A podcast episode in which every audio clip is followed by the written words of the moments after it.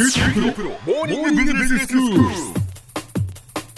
日の講師はグロービス経営大学院の村尾恵子先生です。よろしくお願いしよろます。しくお願いいたします。先生、今日はどういうお話でしょうか？今日はキャリアマネジメントにおける落とし穴というふうなテーマでお話ししてみたいと思います。はい。まあ、キャリアマネジメントって一体何なのかうん。うんっていうことなんですが、ええ。キャリアっていうのはやっぱり人生ということなんですけども、はい。まあ、人生の中でもやっぱり特に今回の場合は仕事ということで、まあ、その自分の仕事をまあ管理していくというふうな形で、まあ、今一つの仕事についているとすると、まあ、それがずっとあるものというふうに考えるのではなくって、うん。なんか自分にはいろんな仕事の可能性がやっぱりあって、いろんな人生の可能性があってというようなことを考える中で、まあ、一体どういった考え方をすればいいのかというのが、ええ。まあ、キャリアマネジメントということになるんですが、はいまあ、その中でもいくつか代表的な落とし穴、罠みたいなのがありますので、えええー皆さんそれに陥ってないですかというふうなところで少し紹介していってみたいと思います。まあ、大きく3つ、えー目標設定段階、能力の獲得段階、チャンスの獲得段階というようなところで、まあ、3つのパターンがあるわけなんですが、ええまずそもそもの目標設定、まあ、こんな理由で何をやりたいのか考えないようにしてませんかということを少し考えてみたいと思います。はい。例えばとこうエキサイティングなことができるはずなのに、まあ、そもそも考えていない。もっとワクワクできる仕事が他にあるんじゃないか、そもそもそういうこと考えてないんじゃないのというパターンです、まあ、そこそこ仕事に満足していれば、ええ。まあ、わざわざ考える必要もないということなんですけども、ええ。でも実はもっと何かあるかもしれない。それが一つですね、うん。でそれからなんとなくやりたいと言ってる仕事があるんですけれども、なその具体的に何するのかっていうことの、まあ、イメージとか本質がつかめない。こういうパターンが結構あります。はい。例えばコンサルタントになりたいっていう方結構いらっしゃったりとかするんですけれども、え。コンサルタントって何するの？と言った時にこれひたすら分析をしたりとか事実を集めてそこから何が良いのか解釈をして考える仕事なんですよね。ほで当然考えるということは、えーいろんなものをちゃんと整理できる能力が当然必要ですし、うん。まあ、当然考えることが好きじゃないとなかなか辛いと思いますのそうでですよね。まあ、そもそも漠然と思ってるけど具体的にじゃあどんな能力が必要なのとか、うん。まあ、そこまで考えれてないと当たり前に動けないですので、ええ。まあ、なんとなくやりたいなって思ってることがもしあるんであれば、はい。一体それは何を具体的にすることで、うん。毎日どういう生活が待っているのか、うん。まあ、そんなことちゃんと考えましょうとはいはい。いうふうなところです。う。ええであともう一個はやりたいことと世間一般で良いと言われていることを混同しちゃってるパターンですよね。なんか世間一般で企画とかかっこいいよねとか、はいはいなんかそんな風に言われて。それこそコンサルタントとそうかね、そうそうですこいいなそうなんですよ。ええそうなんですよ。で、いいなって思ってるので、なりたいとなんとなく憧れから言っていて、ええで、じゃあ実際本当に転職したらですね、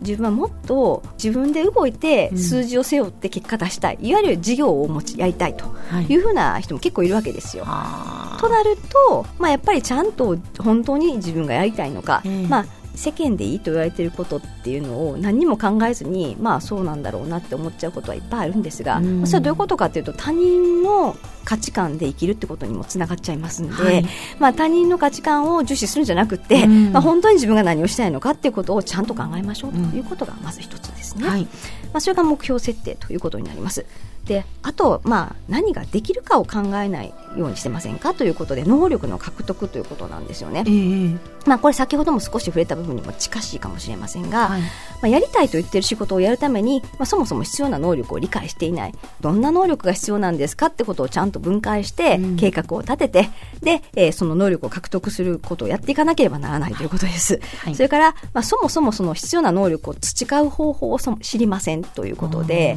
えーまあ、今の仕事にはそのチャンスがないんですって言って永遠に終わっちゃうばもものがあるわけですけれども、はい。まあ、今の仕事でできないんだったら例えばプロボのボランティアですね。NPO とかの、まあ、自分の能力を生かして、うん。えーまあ、ホワイトカラーのボランティアみたいなところでプロボノという領域がありますけれども、ええまあ、そんな形でなんかこう何かのプロジェクトを手伝ってみるとか、まあ、それと今の仕事では企画業務はほとんどしないんだけれども、うん。まあ、外部のそういった機会を手に入れると、まあ、何らかの企画を進めることができたりとか、はいはい。まあ、その方法はやっぱりいろいろありますので、うん。えーとそんな機会ないんだよねで終わるんじゃなくって、ええ。本気でやりたいんだったら、うん。なんかできる機会を探しましょう、うん。まあ、それこそ友達の結婚式の企画でも何でもいいと思うんですよ、はいはい。なんかそんなことも含めてチャンスをしっかりとあの考えて能力獲得の方法を考えましょうねということですね。はい。まあ、それから、えーやりたい仕事からそれた能力を高めてしまう。これ完全にあのキャリアの罠なんですが、ええ例えばどういうことかっていうと、ええまあ特に若い時にあるかもしれません。若くて真面目な方がやっちゃうパターンですけれども、はいまあ、例えばすごい難関資格と言われる資格を頑張って取るわけですよね。で、まあ、実際その資格を使って、やる仕事ということについてみると、まあ、実はその仕事あんまりやりたくなかったみたいな。ことがありますでも資格を取ると、はいやはりまあそのね、専門性が高いということですから、そういう部署に行くということは大いにあり得るわけですもんね。そうなんです。なので資格を取る段階で、まあ、その方向を自分の専門にしていくんですかってことをよく考えて資格の勉強をしないと、ですよね。もしかするとその段階で一緒の仕事になっちゃうかもしれないわけですよね。はいはい。な ので本当にそれがしたいのってことを考えてから行きましょうねっていうことになります。はい。まあ、あとはチャンスです、うんあのそもそもチャンスをつかむ方法を知らないみたいなこともあるんですよね。チャンスをつかむ方法。はいええで、まあ、チャンスの獲得ということを考えるときに、うんまあ、やりたい仕事を実はつかむ能力はあるのに、まあ、自分の売り込み方をあまり知らないということで、うんまあ、言ったらできるチャンスは降ってくるかもしれないのに、ええまあ、こっそり自分の胸の中に秘めておくみたいな感じだと、やっぱりいつまでもチャンスは来ないですので、これ、日本人はもしかしたら苦手かもしれませんね。こうなんですよ自分をアピールするというかね。そうなんです。ええでも実は言ってみたら簡単に通ったってしょっちゅうあるんですよ。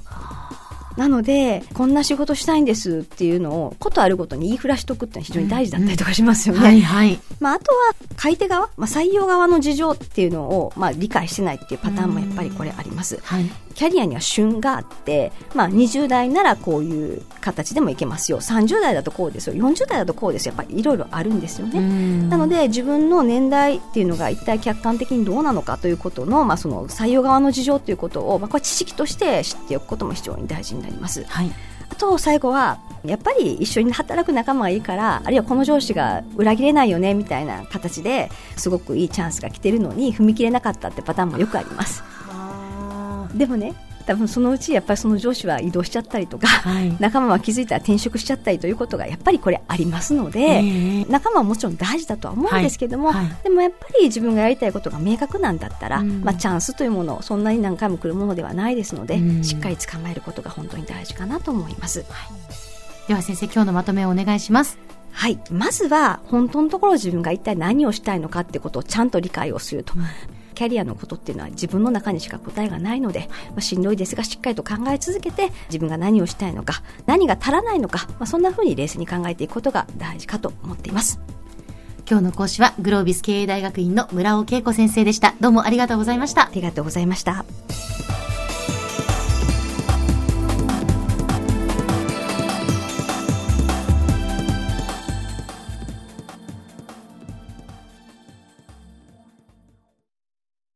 QT プロは通信ネットワーク、セキュリティ、クラウドなど QT ネットがお届けする ICT サービスです。